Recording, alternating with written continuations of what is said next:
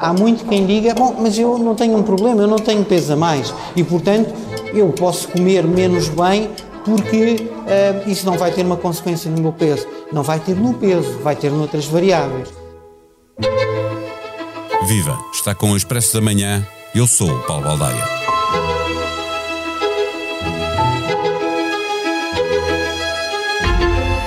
Muito do que entra no prato é contexto social e económico, escreve a jornalista Raquel Moleiro na edição deste fim de semana do Expresso, depois de ler o estudo da Fundação Francisco Manuel dos Santos, realizado pela Universidade do Porto e pela Católica de Lisboa. A verdade é que dois terços das refeições dos portugueses não são cozinhadas em casa e há muitas realidades por trás deste número. Das diferentes conclusões a que podemos chegar lendo este estudo, a que revela maior urgência é a de que sabemos muito pouco sobre o que comemos e como comemos ao longo dos tempos, e isso significa que sabemos também muito pouco sobre o que isso nos diz da nossa organização social e sobre a forma como cuidamos da nossa saúde.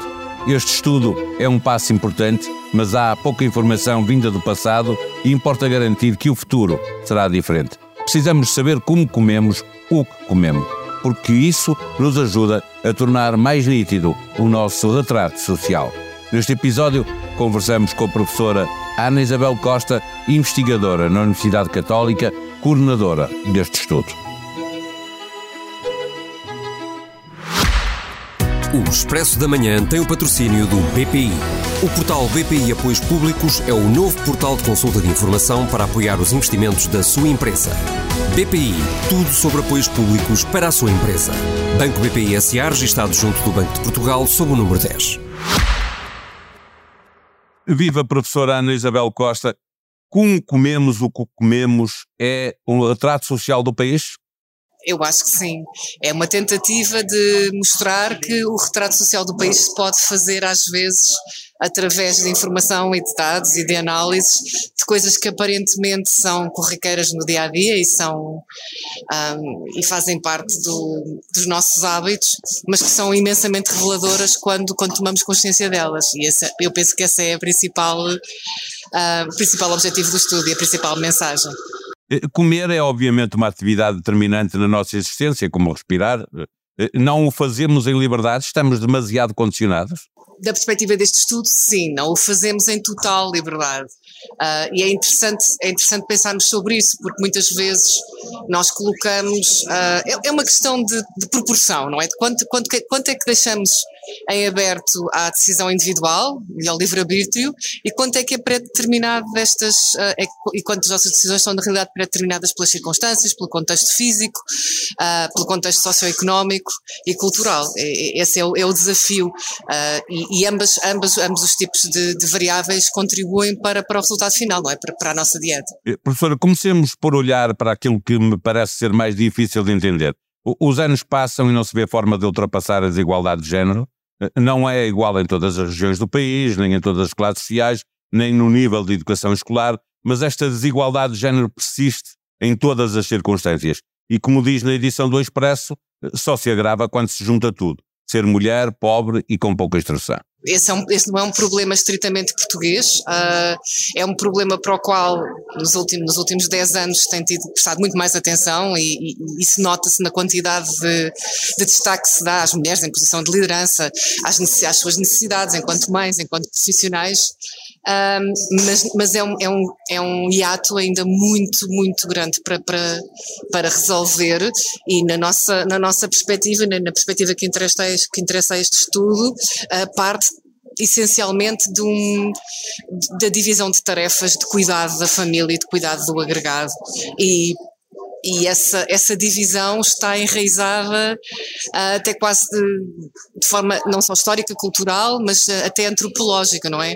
Nós temos trabalhos um, socioantropológicos que indicam que terá sido por, por, pelas pela necessidade de, dos nossos antepassados em épocas muito remotas pela, por terem descoberto que cozinhar nas refeições se tirava mais aproveitamento nutricional, há um, há um antropólogo inglês que oferece como hipótese que isso, que isso foi isso que colocou as mulheres na cozinha.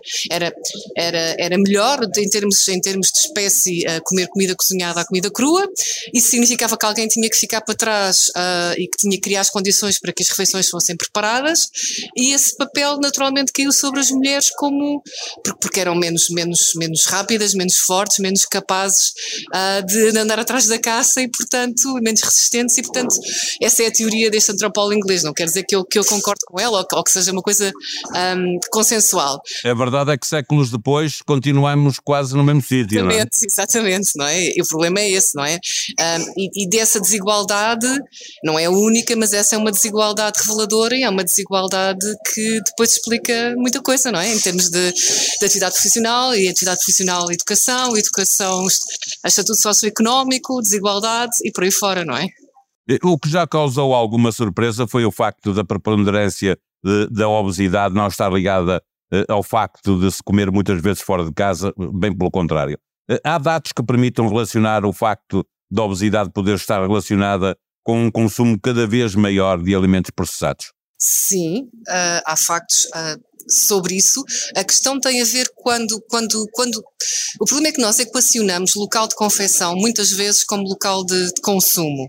E as duas coisas não estão necessariamente ligadas. Portanto, eu posso consumir em casa alimentos que não foram confeccionados em casa e posso consumir fora de casa alimentos que foram confeccionados em casa. E o fora de casa pode ser uma cantina de um local de trabalho ou de uma escola, pode ser a casa de amigos e familiares, pode ser um restaurante de luxo, pode ser o café da esquina. Há muitos fora de casa. E só quando nós começamos realmente a contabilizar os consumos em volume e em valor nos vários sítios, é que começamos a descobrir estes resultados um pouco contra, contra a corrente ou um pouco contra, contra-intuitivos. E neste caso, ah, mas depois se analisarmos até um pouco óbvio, não é? Ah, não é comer melhor ou pior não resulta necessariamente no curto prazo em obesidade. Uh, e nenhuma dessas coisas tem uma ligação direta com o local, com o local de consumo, porque intervém, poderá, isso poderá ser uma, uma parte da explicação, mas na obesidade intervêm muitos outros fatores, desde logo fatores genéticos uh, e depois também fatores ambientais, não é? Do contexto em que as pessoas, em que as pessoas vivem, do, desde o ambiente físico ao acesso à alimentação, à educação, um, ao estatuto socioeconómico um, e tudo isso, apesar de não ser calorias, contribui. e essa, essa é uma discussão que acho que temos que começar a ter. A obesidade, enquanto doença epidemiológica, enquanto obesidade ao nível populacional, não individual, um, é explicada por outras coisas que não a decisão individual de cada um de nós de comer um gelado versus comer uma maçã, um, sendo que os gelados e as maçãs ambos poderão ser inócuos ou não, dependendo do contexto. Exatamente, depende muito, exatamente, depende de tudo muito de muita, muita coisa e não é simples.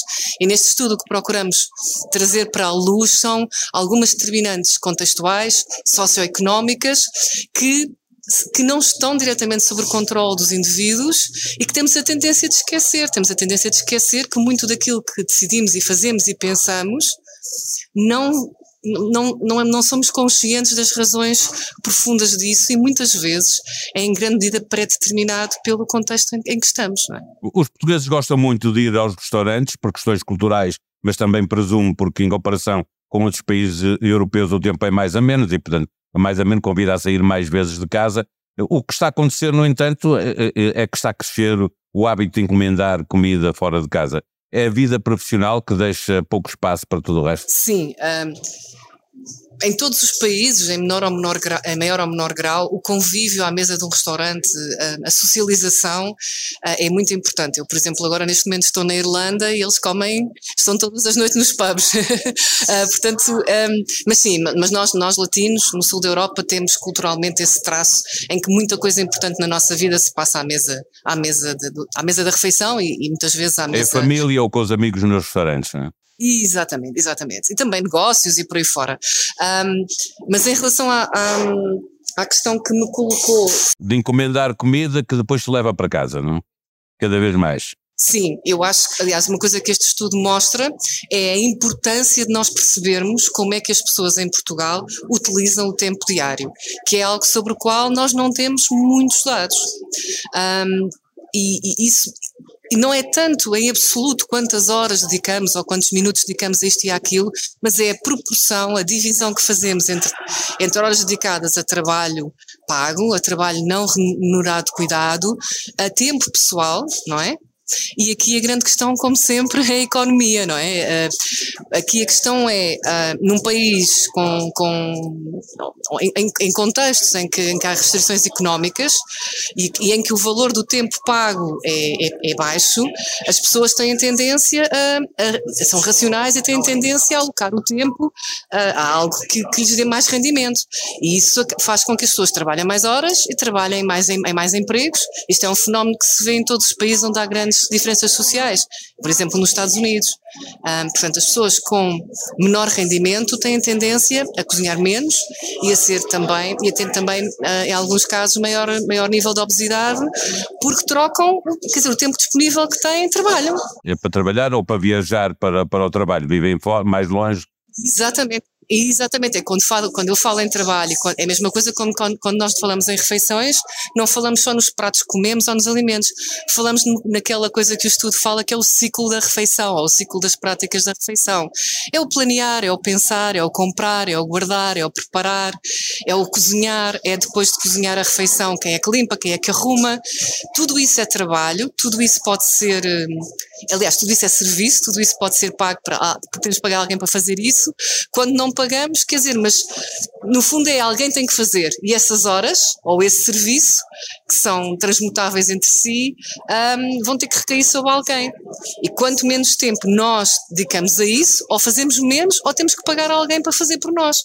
E, e, e, quando há restrições financeiras, o pagar alguém não, não funciona. Portanto, eu vejo a questão do encomendar fora como uma questão de subcontratação. Nós subcontratamos a um restaurante o trabalho associado a todas essas atividades, a todas essas tarefas que conduzem a que nós tenhamos à frente um prato de comida para comer e para servir à família, caso, caso tenhamos, façamos essa refeição em família.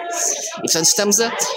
E depois é uma questão, é uma, é uma, é uma escolha que se faz perfeitamente racional, que é eu, quanto é que me custa fazer esta refeição, assim, pagando, que alguém a faça, versus quanto é que eu quanto é que me custaria a mim se eu a fizesse, versus quanto tempo é quanto dinheiro é que eu posso ganhar ou que eu preciso ganhar nesse tempo que estou a cozinhar e a pensar e a fazer compras no supermercado.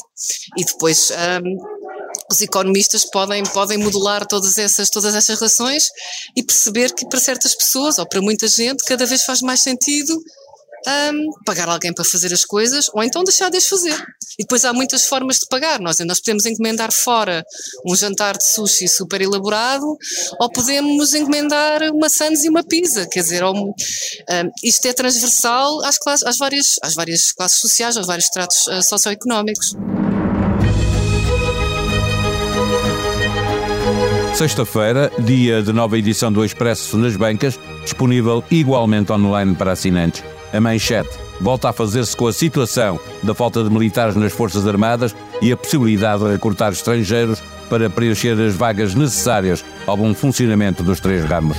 A foto de primeira é feita com Marcelo numa trincheira na Ucrânia e um pouco mais acima a notícia de que a Segurança Social está a pedir a devolução de subsídios a cidadãos ucranianos que nos procuraram quando a guerra rebentou. O verão entrou no último mês, muitos continuam de férias, outros tantos já regressaram ao trabalho. A vontade de ouvir os melhores podcasts é igual para uns e para outros. Procure na plataforma que tem no seu telemóvel os podcasts do Expresso e da SIC, subscreva os seus favoritos e receba um aviso sempre que sair um novo episódio. A sonoplastia foi de João Martins. Nós vamos voltar na segunda-feira. Até lá, tenham um bom dia, um bom fim de semana.